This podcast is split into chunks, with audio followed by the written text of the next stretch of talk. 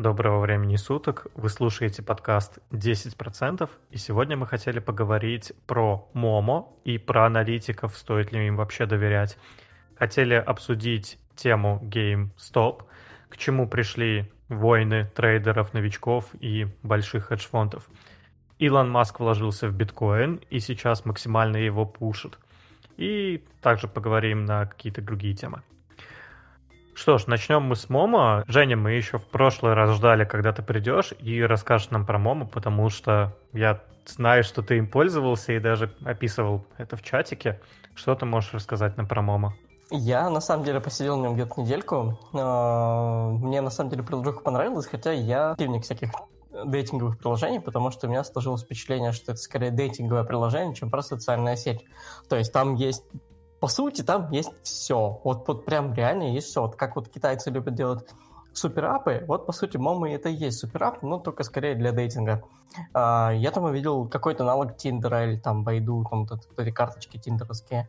И я там увидел что-то похожее на ТикТок, там прям видосы из ТикТока подгружаются. И я там увидел просто обычную ленту постов а, в как в Твиттере каком-нибудь условно, или в Инстаграме.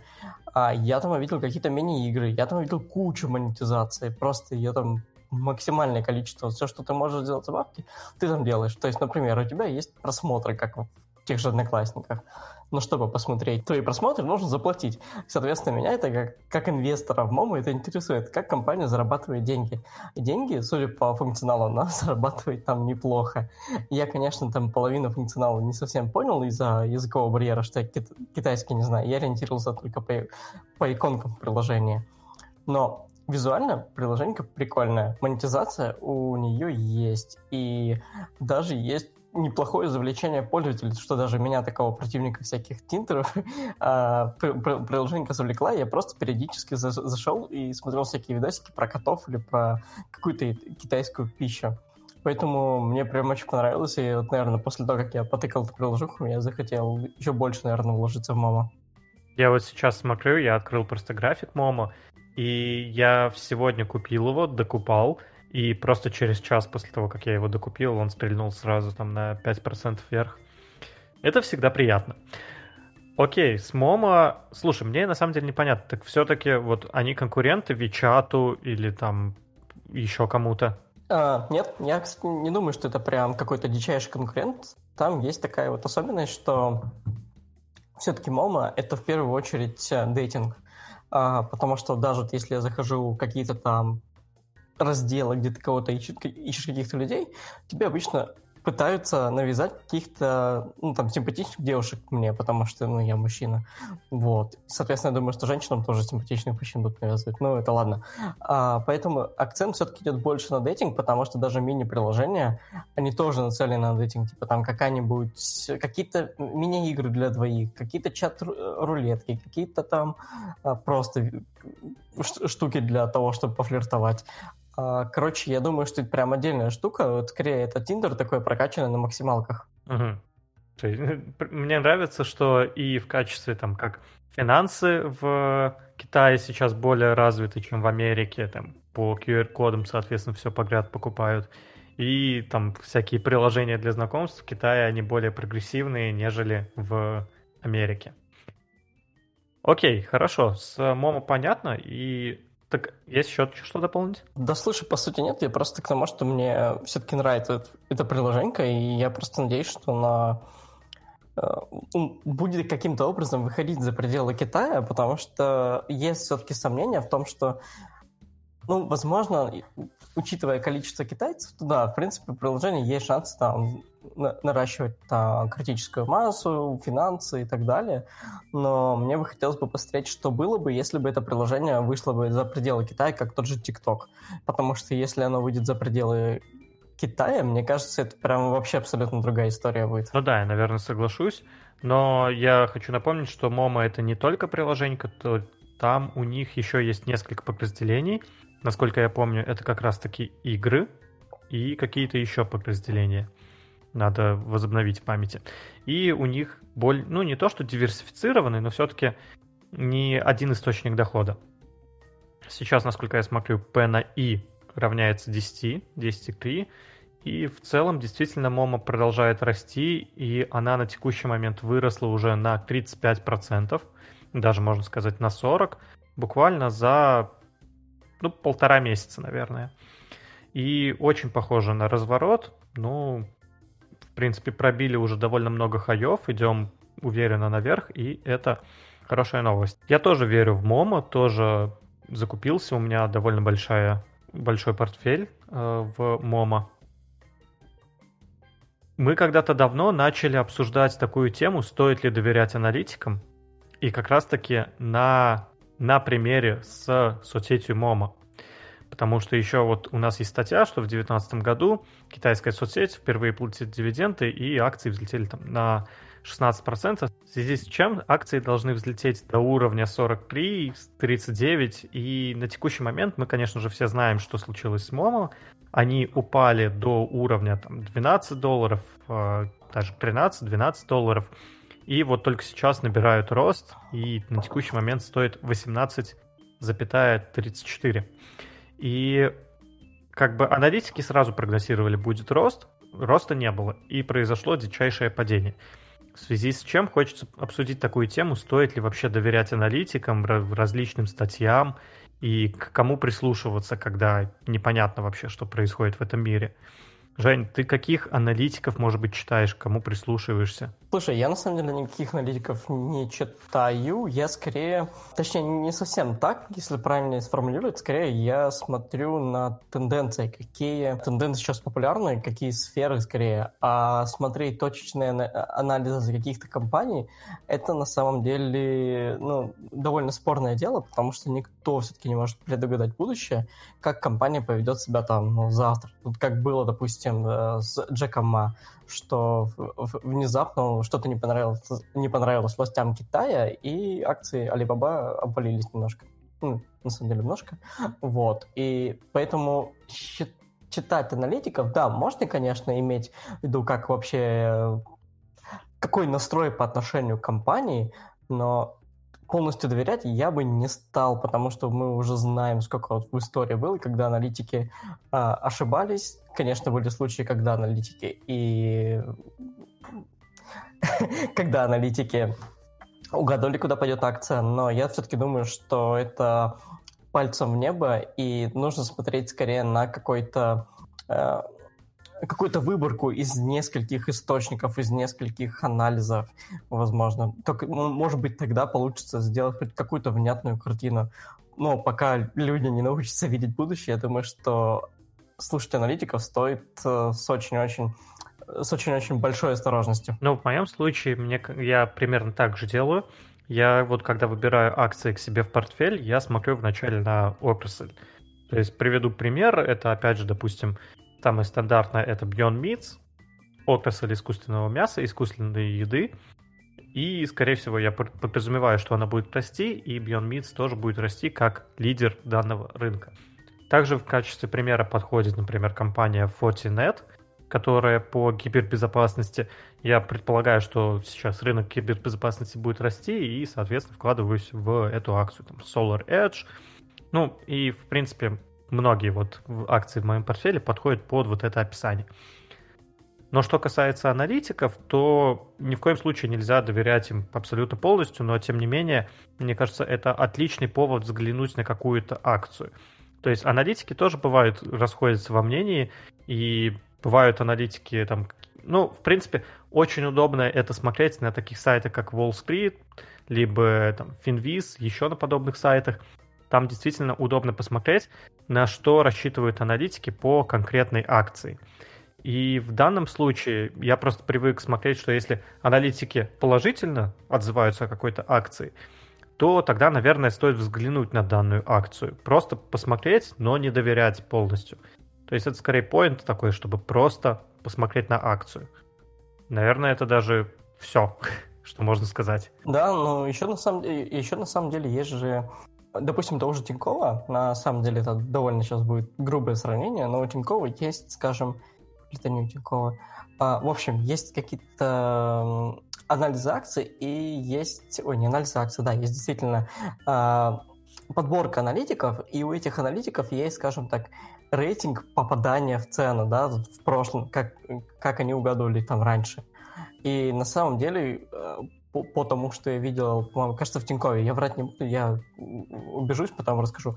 А, то, что я видел раньше, а, скорее ну, показывает, что это действительно попадание пальцем в небо, потому что их процент э, того, ну, ну, того, насколько они там угадывали прогноз, был около там 60 там, процентов. Ну, то есть это чуть больше Тут половины. непонятно, насколько вообще важен вот этот прогноз. То есть имеется в виду, если они сказали, что акция будет расти, и тогда они угадали, или это то, что они сказали, что акция там 37 условно говоря, февраля, которого не бывает, будет стоить там, минус 2 доллара, то есть конкретные числа сказали.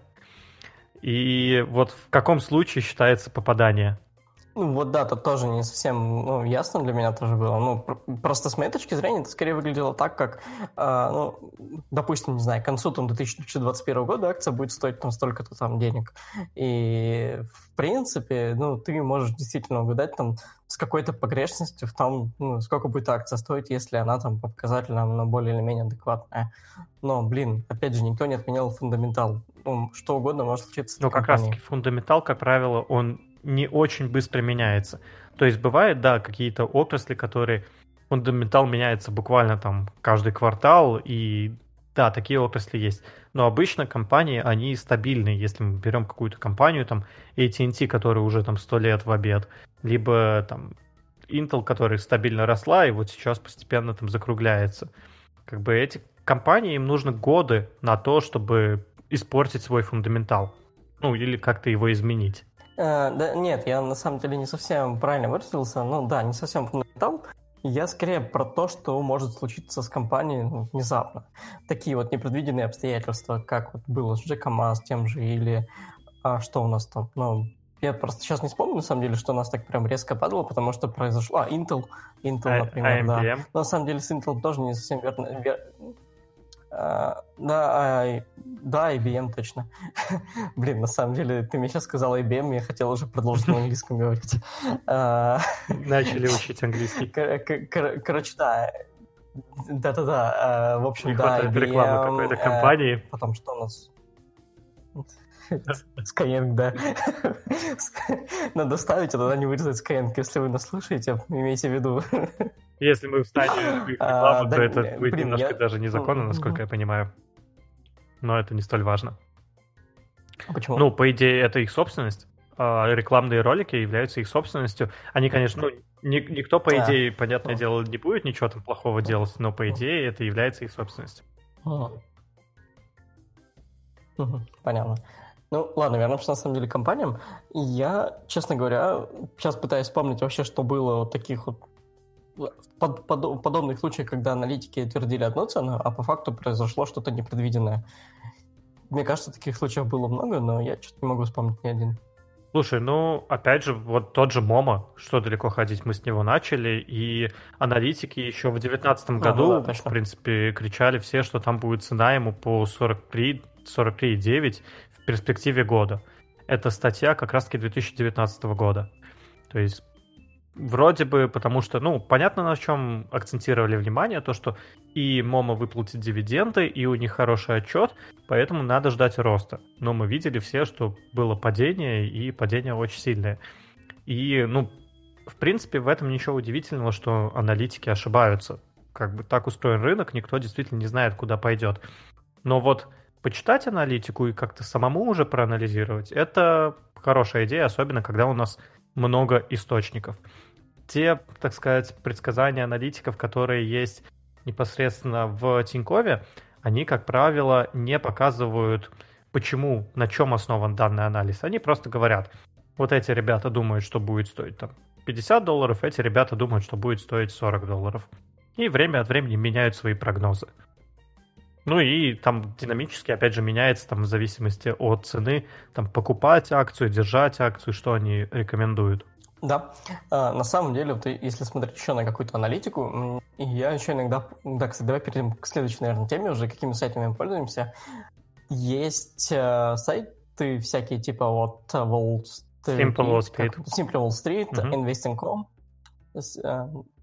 да, Simply Wall Street, а есть Investing.com, и там есть э, тоже какие-то инструменты для анализа акций, но это скорее уже, а, вот если Simple Wall Street, это скорее такой консенсус всех там, а, насколько я понимаю, консенсус всех нескольких аналитиков, естественно, не всех, те, кто ну, каким-то образом ну, смотрит на акцию, да, а Investing.com, он скорее показывает, наверное, технические э, технические показатели. Не, но Simple Wall Street, он просто объединяет все в одну картину и показывает это пользователю. То есть тебе не нужно расшифровывать каждые чиселки, которые указаны там непосредственно на investing.com. Если ты не понимаешь, что такое P на E, допустим, или там не понимаешь, что такое там всякие другие индикаторы, то Simply Wall Street, конечно, просто может показать тебе, у этой компании хорошее финансовое здоровье, хорошие там э, соотношения долгов к кредитам и так далее.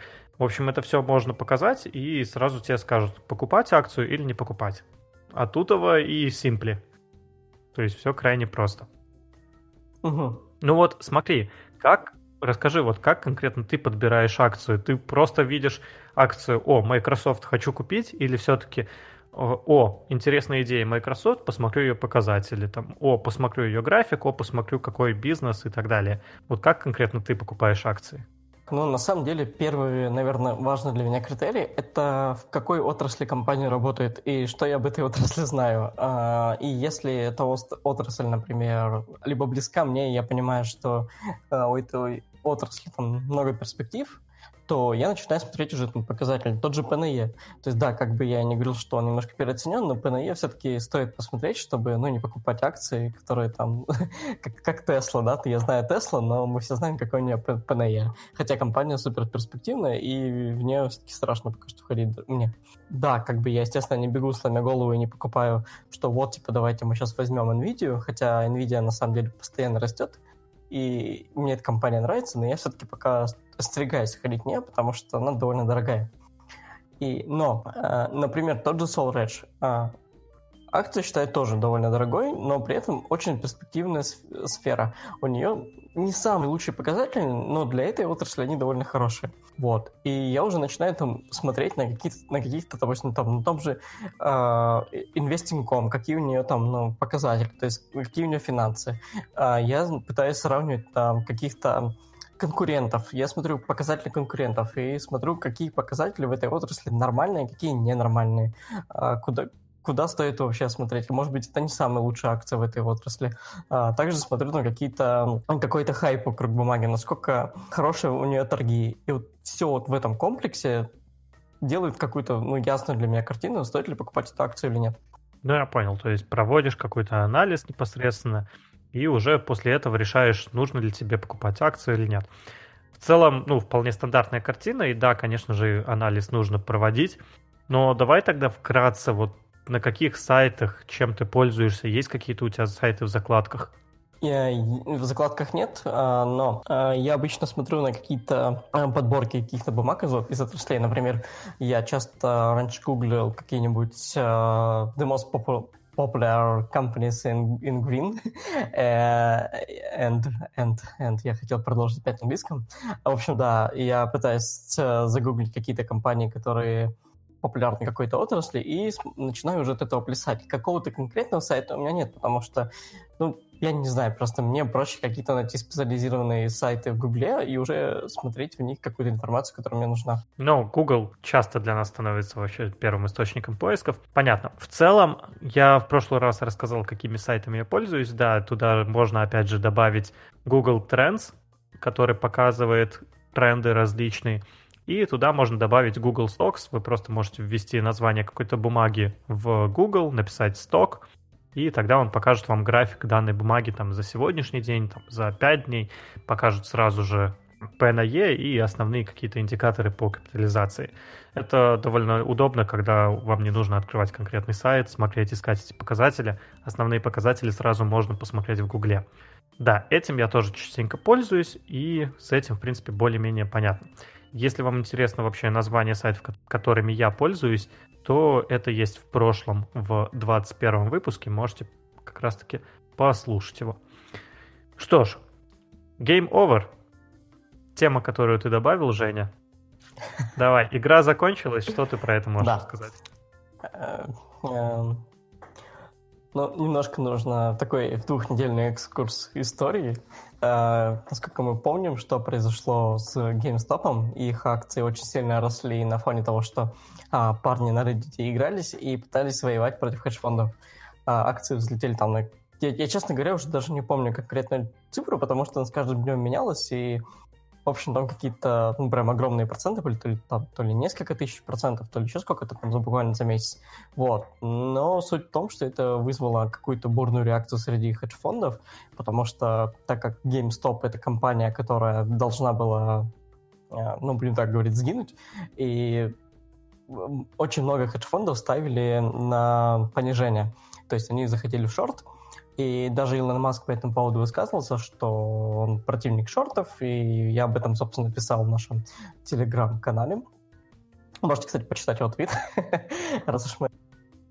Так вот, а, что вообще случилось, что хайп вокруг GameStop сдулся, акции рухнули, но пострадали теперь уже не хедж-фонды, а пострадали те, ну, будем так называть их, э, хомячки, которые вкладывались в GameStop за хайпом.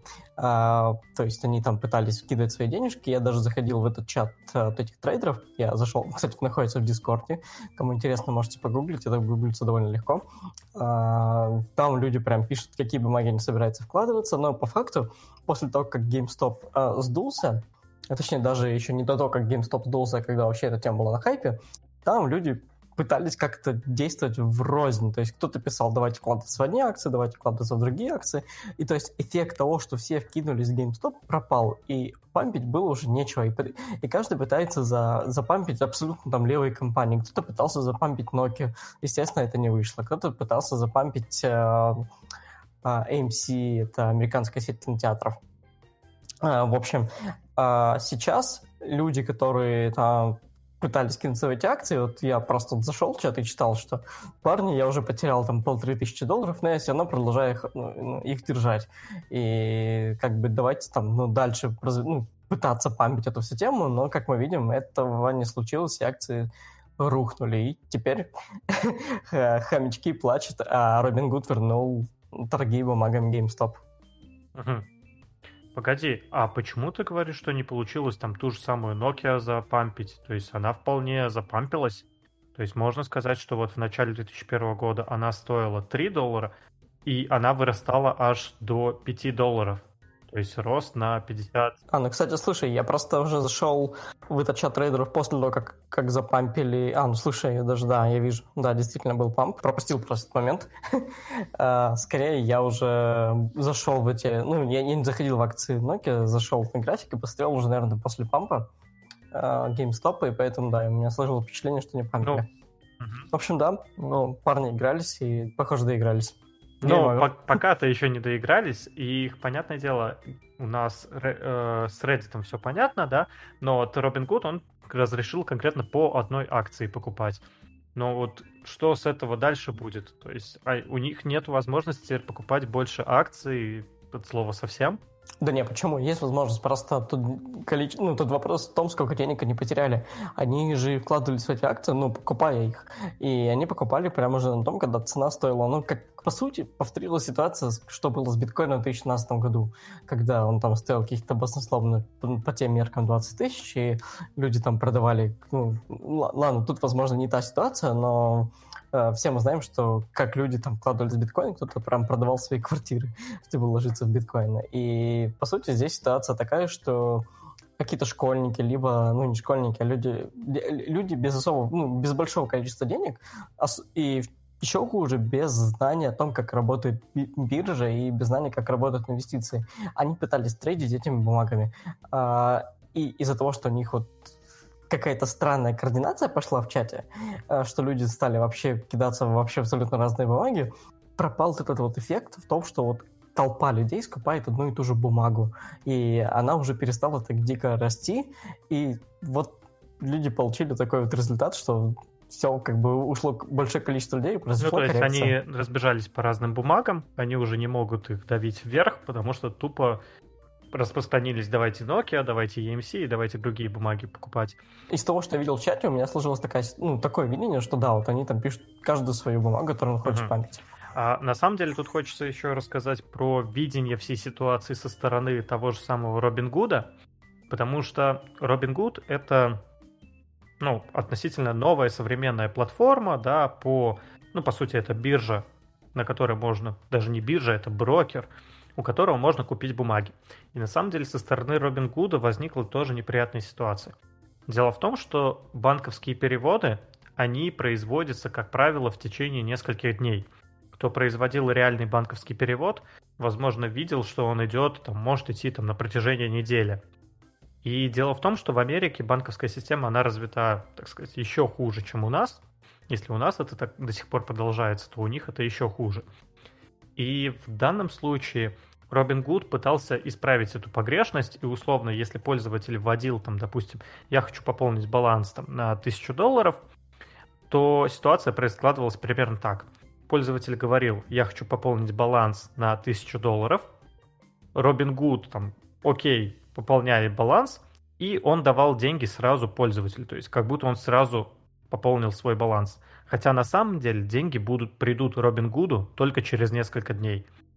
И из-за того, что вот возник вот этот эффект массовости, когда пришли трейдеры, новички на рынок и начали быстро в один день вводить, соответственно, деньги в Робин Гуд, то у Робин Гуда возникла такая ситуация, что он у него просто не было столько наличности, чтобы купить вот эти бумаги. Потому что обычно, ну, они, по сути, дают тебе кредит 2000 на первые пару дней, пока они ждут, пока деньги придут. И потом, соответственно, деньги приходят, и этот кредит погашается. И вот дело в том, что у Робин Гуда просто не было вот столько наличности, чтобы купить вот столько-то бумаг. И даже, если честно, брокеры, они тоже не всегда покупают бумаги. Потому что брокеры тоже пытаются заработать деньги, и если они думают, что бумага там упадет, а вы их покупаете, то они могут купить их подешевле. Ну, там на самом деле многие вещи законны, многие незаконны, и есть многие операции, которые пресекаются. Но брокер должен гарантировать, что у тебя будут те бумаги, когда ты их востребуешь. И в целом, ну, брокеры, как правило, это гарантируют. Но вот Робин Гуд, он встал в неприятную ситуацию, когда он пообещал людям столько денег, столько бумаг, сколько у него не было, вот, в принципе, вот на текущий момент. То есть он ждал все эти переводы с банков несколько дней, а пользователи хотели покупать бумаги уже сейчас. Поэтому Робин Гуд, как бы, с одной стороны, тоже можно понять, почему он ограничил покупку бумаг, потому что тупо не было возможности обработать все эти транзакции. Так, я надеюсь, это я более-менее понятно пояснил. Женя, может, у тебя какие-то вопросы на эту тему? Да нет. Просто это, это такая Мне тоже техническая немножко тема, то, что наш мир на текущий момент несовершенен и, наверное, будет всегда таким. И вот так это примерно и работает.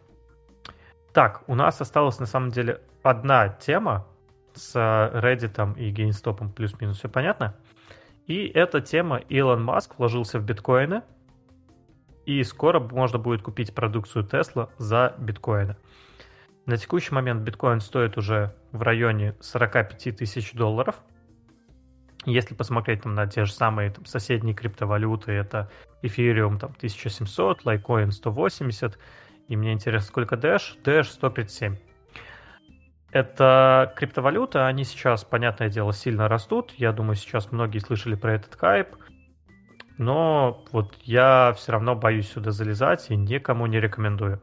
На самом деле, я вспоминаю сейчас как раз-таки 17 год, когда я занимался всеми криптовалютами, и вот на пиках, когда мы уже были, ко мне начали постепенно приходить люди, вот в декабре 2017 года, и спрашивают, чувак, а я хочу вложиться. Когда биткоин стоил уже по 17-18 тысяч, приходили люди и начинали спрашивать, вот, а, Андрюха, что делать, я хочу вложиться. И сейчас произошла точно такая же ситуация, то есть никто меня не трогал, и вот сейчас пришли ко мне люди и начали спрашивать, там, что делать, вот, я хочу начать майнить, ну, в данном конкретном случае. Мы, конечно, там эту тему обсудили, там рассмотрели плюсы и минусы, и там уже сам человек будет решать, будет он майнить или нет.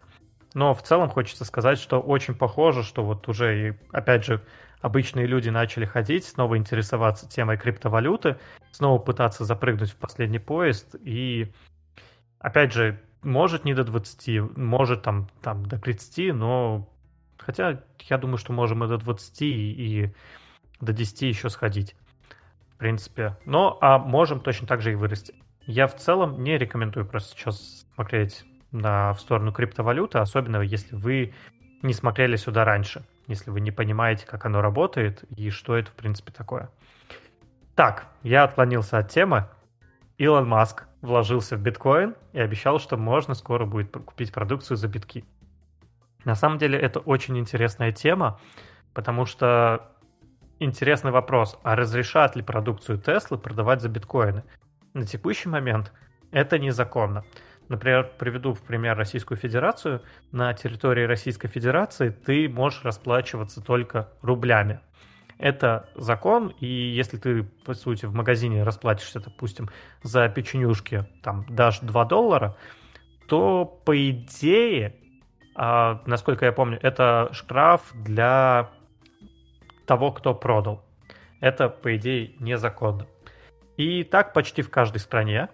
Есть несколько исключений, но в основном так почти в каждой стране. И там единственное, там Китай, Беларусь разрешила использовать криптовалюту. И вот интересно, разрешат ли США использовать криптовалюту для покупки. То есть Маск, конечно, сказал, что вложились, но на текущий момент пока что это просто слова, и если регулятор скажет, что нет, нельзя покупать криптовалюту, за криптовалюту Теслу, то Маску ничего не остается сделать, кроме как, по сути, забрать свои слова назад. Сейчас, возможно, он просто разгоняет биткоин, чтобы продать как раз-таки на хаях. То есть пока что этот рынок не регулируется.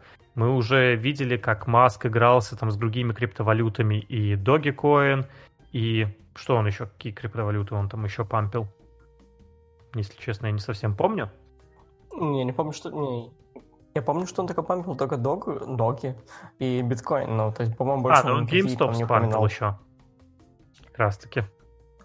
Ну, да-да-да, GameStonks. Угу. Да, то есть, по сути, в каком-то смысле для него это, с одной стороны, как игра, а с другой стороны, он, конечно, очень по краю ходит, и как его еще там не оштрафовали на бешеные суммы, я не понимаю. Uh, опять же, против него уже было возбуждено дело, его отстранили от uh, из совета, не из, от управления Тесла его отстранили. Сейчас он входит в совет директоров, насколько я помню. Ну да, это, ну, может, кто не помнит, случай был такой, что, а, кажется, когда он в Твиттере написал, что акции компании переоценены, Теслы, и они после этого Нет, упали. и, по-моему, Нет, он этого... говорил, что... А, Нет, он говорил, что они сделают ли Теслу приватной компанией снова. То есть сейчас она публичная, торгуется на рынке, и Тесла может стать приватной компанией, купить все а, акции. Okay. И вот была речь, не сделать ли Теслу приватной, за что регулятор подумал, что вот он манипулирует акциями Теслы. Что вполне естественно. Э, возможно. Я просто помню, что он действительно написал в Твиттере о том, что акции компании переоценены, и после этого, да, там акции немножко там, ну, скорректировались, так скажем. Потом они, конечно, опять пошли расти. И вообще, ну, Маск, он же довольно такой, но экстравагантный тип, который ну, готов хайпиться вообще абсолютно там на всем. Ну, то есть, если вспомнить его там интервью Джо Рогану, он там пришел с косяком, курил там травку прям э, в подкасте. А, и это довольно забавно было. И сейчас, на самом деле, а, мне кажется, происходит все то же самое, да, вот как ты сказал, что это скорее он просто разгоняет это все и хайпит. Поэтому я думаю, что если после того, как, не знаю, мне кажется, придет такой день, что сейчас биток чуть подрастет, а, Маск продаст свои там ну, биткоины, и курс опять рухнет. Ну, мне кажется, так и будет. Ну, посмотрим, посмотрим. Не один Маск управляет этим рынком, и... Ну, да-да-да, понятно. И что, конечно, будет, непонятно, но вот опять же, как я и сказал, очень сильно пугает, что вот и теперь обычные люди снова начали ходить, интересоваться, а что делать с криптовалютой, хотя до этого никогда вообще в принципе не торговали и вообще не знают, что это такое. Даже инвестиции, как бы, в принципе, никогда не рассматривали. Сейчас за три месяца, ну, даже за 4 месяца криптовалюта выросла на 320%. Это конкретно по биткоину. С 10 тысяч до 45. В принципе, да, мы видели уже такой рост. Опять же, в 2017 году вспоминаем, что было после этого. В 2017 году мы на самом деле выросли на 400%. За 83 дня это примерно... Ну, то есть росли чуть быстрее. Но тогда и капитализация была меньше. Но, в принципе, как раз-таки рост был на 400%. Сейчас я сказал, что рост есть на 350%. Я говорю про такой относительно стремительный рост. И мне кажется, может быть, дорастем где-то до 50, но может, может даже до 70 дорастем, но я думаю, опять же, ждет нас падение вниз, и такие резкие движения вверх, они обычно уже идут на коррекцию. Ну, опять же, такое мы видели в 2017 году, и вот те, кто сейчас приходит и спрашивают, задают такие вопросы по криптовалюту, они, как правило, не знают, что было в 2017 году. Да, мне все еще нравится идея криптовалюты, то, что ее можно покупать, ей можно пользоваться, но на текущий момент э, данный рынок очень спекулятивный, и я бы не входил по таким ценам, это слишком заоблачные какие-то цены. До сих пор непонятно, где ее можно использовать, где ей можно расплачиваться, Пока что это все слухи, пока что это все домыслы. Меня больше, меня знаешь, какой большой вопрос э, ну, волнует в крипте? Ну вот есть, допустим, там крипта, любой а, альткоин. За ним стоит обычно какая-то технология, да, то есть они решают какую-то проблему с помощью блокчейна. Допустим, тот же Ripple, насколько я помню, он был для того, чтобы делать межбанковские переводы. А, ну, если я не прав, то меня поправишь, ты лучше меня разбираешься. Эфириум — это скорее такой вот крипта для создания другой крипты. вот. А Litecoin позиционировался скорее как замена биткоина, потому что он там вроде какие-то операции делал быстрее. А, опять же, я могу ошибаться. Вот. Но по факту я не вижу никакого бизнеса за этим. Ну, то есть где способ генерирования какого-то дохода? Почему мы обязательно должны поддерживать именно этот альткоин, а не другой. И сейчас вот такой зоопарк из всего и всякого, там есть абсолютно разный, тот же доккоин, который, ну, тупо спекулятивный, за ним вообще ничего, за ним вообще ничего не стоит. И мне, допустим, ну, как-то странно оценивать крипту с точки зрения, ну, будем называть это фундаментал, то есть, ну, потому что тут не совсем подходит это правильно, ну, это слово, вот, но вообще вот я не вижу как бы какого-то смысла вот поддерживать компанию именно криптой. Если эта компания делает технологию на крипте, на блокчейне, да, извиняюсь, то, наверное же, эта компания должна быть открытой. У этой компании могут быть акции. Почему нельзя будет купить э, акции этой компании, которая делает технологию на блокчейне? Ну, погоди, не совсем так. Смотри, криптовалюта, ну, то, что за ней ничего не стоит, это относительная правда. Возьмем, опять же, допустим, криптовалюту эфириум и Ладно, нет, эфириум плохой пример. Какую бы криптовалюту взять? Давай возьмем криптовалюту Waves. Эта криптовалюта, а, по сути, представляет из себя ну, две вещи. Первое — это создание других криптовалют на блокчейне Waves. И второе — это децентрализованность свою криптовалюту и сразу же ей торговать вот на децентрализованной бирже. В этом плане Waves довольно-таки удобен. И суть в том, что это и есть сам бизнес, как бы, который есть. То есть людям нужно торговать криптовалюту, им нужно, соответственно, платить комиссию бирже, и обычно эта комиссия, она разделяется между майнерами. То есть у тебя, допустим, там сотня монеточек Waves, за эту сотню ты получаешь там каждые два дня вот какую-то маленькую часть комиссии. И просто за то, что у тебя есть эти монетки. Вот эта комиссия, она распределяется между другими холдерами. И ты зарабатываешь, ты зарабатываешь не в долларах, ты зарабатываешь в криптовалюте. То есть у тебя постепенно ее становится больше. И прелесть криптовалюты то, что ее нельзя допечатать. То есть тот же самый биткоин — это средство передачи ценности. И эту ценность, если у тебя есть 10 биткоинов, как бы оно навсегда останется 10 биткоинов. То есть эту ценность никак нельзя размыть. А если мы говорим про ну, опять же, что из себя, конечно, представляет ценность, это тоже такой интересный вопрос. Но если мы поговорим про доллар, то условный там США постепенно размывает твою долю, и, как мы знаем, опять же, происходит инфляция, и 10 долларов там 10 лет назад это не то же самое, что 10 долларов сейчас. И это процесс так, довольно постепенный, и, по сути, его контролирует правительство. Биткоин вот просто не могут контролировать. Если у тебя было 10 биткоинов, то останется 10 биткоинов. Но, опять же, курс валюты может меняться. В общем, такая холиварная тема.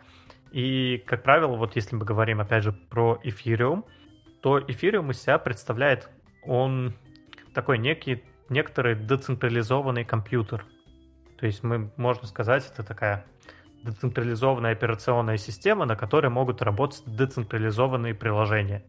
И они будут работать за эфиры, которые, соответственно, ну, вот если раньше там AWS, да, Amazon Web Services, соответственно, разросся сейчас, то в будущем, возможно, вот так же, как сейчас разросся Amazon Web Services, э, также вырастет и Ethereum до такой же капитализации. Такое вполне может быть.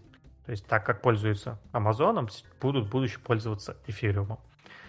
Что-то вот из этой оперы. И ситуация такая, что воспользоваться услугами эфириума ты можешь только за эфиры. Поэтому тебе нужно покупать их, и это и есть вот этот бизнес, про который ты говоришь. Угу. Понял. А, слушай, теперь такой вопрос. Допустим, я когда-то купил биткоин по, там, ну, будем считать, допустим, 5000 долларов. Сейчас он стоит 40. Если я захочу эти деньги, ну, если я захочу продать этот биткоин, насколько мои шансы вывести эти деньги вообще одной из биржи, ну, насколько они высоки, скажем так? Не совсем понял вопроса, но биржа гарантирует, что ты... Смотри, э, смотри, могу ли я просто взять биткоин, продать его и вывести, допустим, уже вот по текущей цене. Вот именно, я понимаю, что 5 тысяч долларов это не такая большая цена, но 40 тысяч долларов это уже, ну, внушительная цена. И как мне, допустим, вывести такую большую Я сумму? понял. Смотри, на самом деле сейчас в России приняли законопроект. Честно, я не помню, я давно его читал. Его еще принимали там в начале 2020 года и уже вроде бы утвердили. То есть он уже работает. Насколько я помню, не более 600 тысяч рублей в год можно вывести. Если меньше, то на тебя просто забивают, а если больше, то ты обязан э, заплатить налог на прибыль, то есть 13% с тех денег, которые ты получил. Угу. Вот там как-то какая-то реально очень странная формулировка, и то ли 600, то ли 300 тысяч. Ну вот какая-то такая фиксированная сумма, то есть если ты получил больше прибыль, то ты там платишь налог, если нет, ты никому особо не интересен. Вот что-то такое было, но я, честно, читал это, это новый законопроект, помню, был сейчас. Я как-то перестал следить за криптовалютой, вот именно так тщательно, в 2018 году, в 2019 больше увлекся инвестициями. Не, мне просто вот интересно, вот типа есть, допустим, тот же Binance. Соответственно, он же не может мне просто взять и перевести деньги на карту. Я знаю, что есть всякие обменники, и насколько вообще эти обменники ну, работают адекватно, и будут ли они выводить настолько большие суммы. Смотри, по поводу обменников. Не все обменники работают адекватно. Я знаю истории, когда люди выводили по 2 миллиона рублей, и их просто кидали.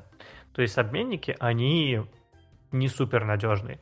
Но я обычно выводил там, у меня было до миллиона я выводил, и, в принципе, выводил просто маленькими частями. Да, это запарно, да, чуть-чуть там на 1% больше комиссия, но зато безопасно. То есть я вот так сделал. Сказать, что эти обменники там супер безопасны, нет. Супер безопасные есть, но их надо искать.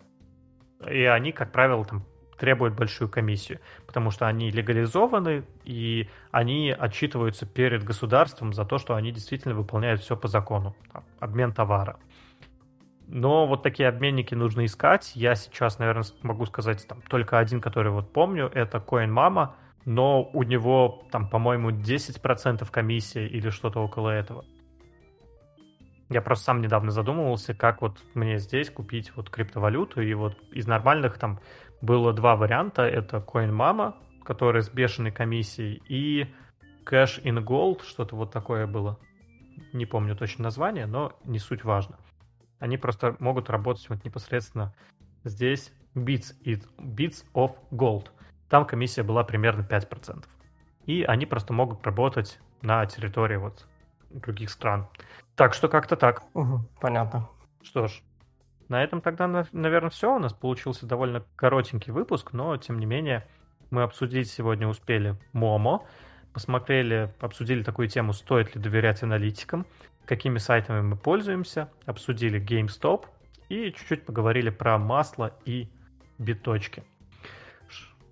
Масло, масло. Маска. Почему это так смешно? Ну, с этим понятно. Говорите про масло. Мы много чего сегодня обсудили. И масло обсудили, и маска обсудили. То есть, чего только сегодня не было.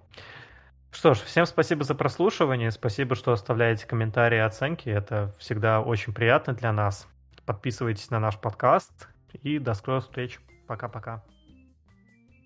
Масло черного тмина. Это рэпер такой, так что все плохо.